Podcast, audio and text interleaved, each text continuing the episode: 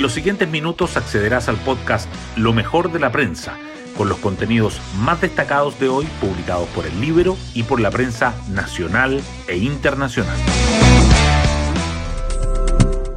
Buenos días, soy Magdalena Olea y hoy lunes 12 de septiembre les contamos que tras un nuevo 11 de septiembre marcado por los desmanes en las calles, con barricadas, saqueos y ataques con bombas Molotov, hoy en el Congreso se realizará una nueva reunión entre los partidos sobre el proceso constitucional.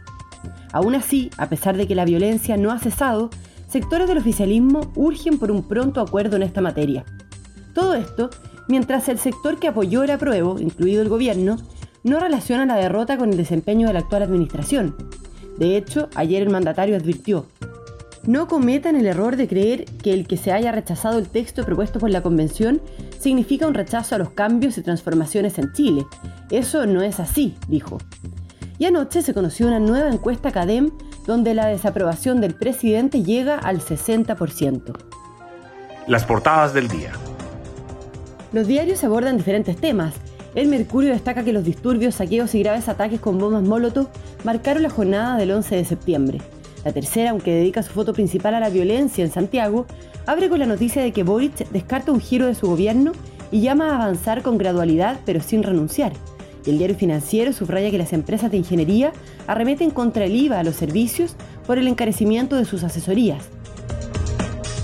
El Mercurio destaca que los partidos retoman hoy el diálogo constitucional con diferencias en los plazos y en el rol de los expertos, que los 3,6 millones de personas con el pase de movilidad vencido no podrían asistir a eventos públicos ni hacer viajes de más de 200 kilómetros en bus, que los diputados buscan equiparar a las policías con armas automáticas para combatir el crimen organizado y que cae la demanda de mano de obra por el menor ingreso de los nuevos proyectos.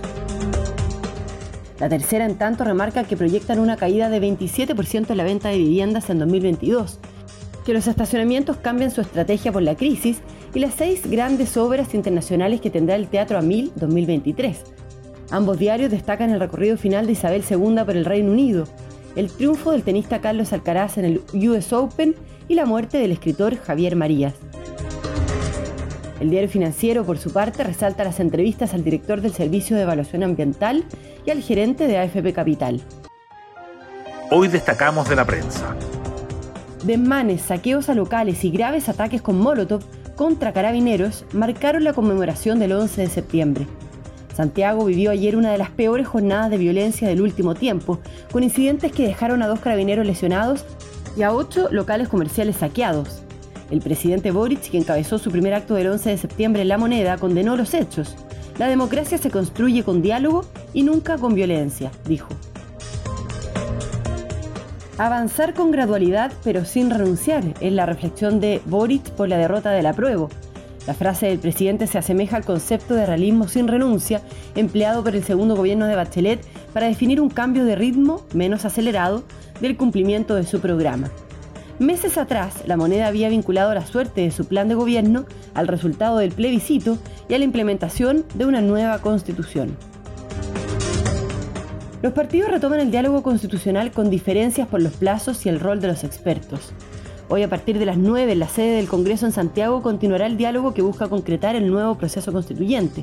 El oficialismo busca que la oposición zanje si acepta la creación de un nuevo órgano completamente elegido, pero sectores de Chile Vamos abogan por una comisión de expertos. La demanda de mano de obra cae por menos ingreso de proyectos. El último reporte de la Corporación de Bienes de Capital estima que la mayor cantidad de mano de obra directa requerida para la etapa de construcción del actual portafolio de proyectos de 1.004 iniciativas, principalmente en la región metropolitana, Valparaíso y Antofagasta, ocurrió en enero de 2022 con 131.752 personas. Y nos vamos con el postre del día. Carlos Alcaraz conquista el US Open y la cima del tenis mundial. El español derrotó en cuatro sets al noruego Casper Ruth en la final del Abierto de Estados Unidos, conquistando su primer título de Grand Slam y convirtiéndose en el jugador más joven, con 19 años, en llegar al número uno del ranking ATP.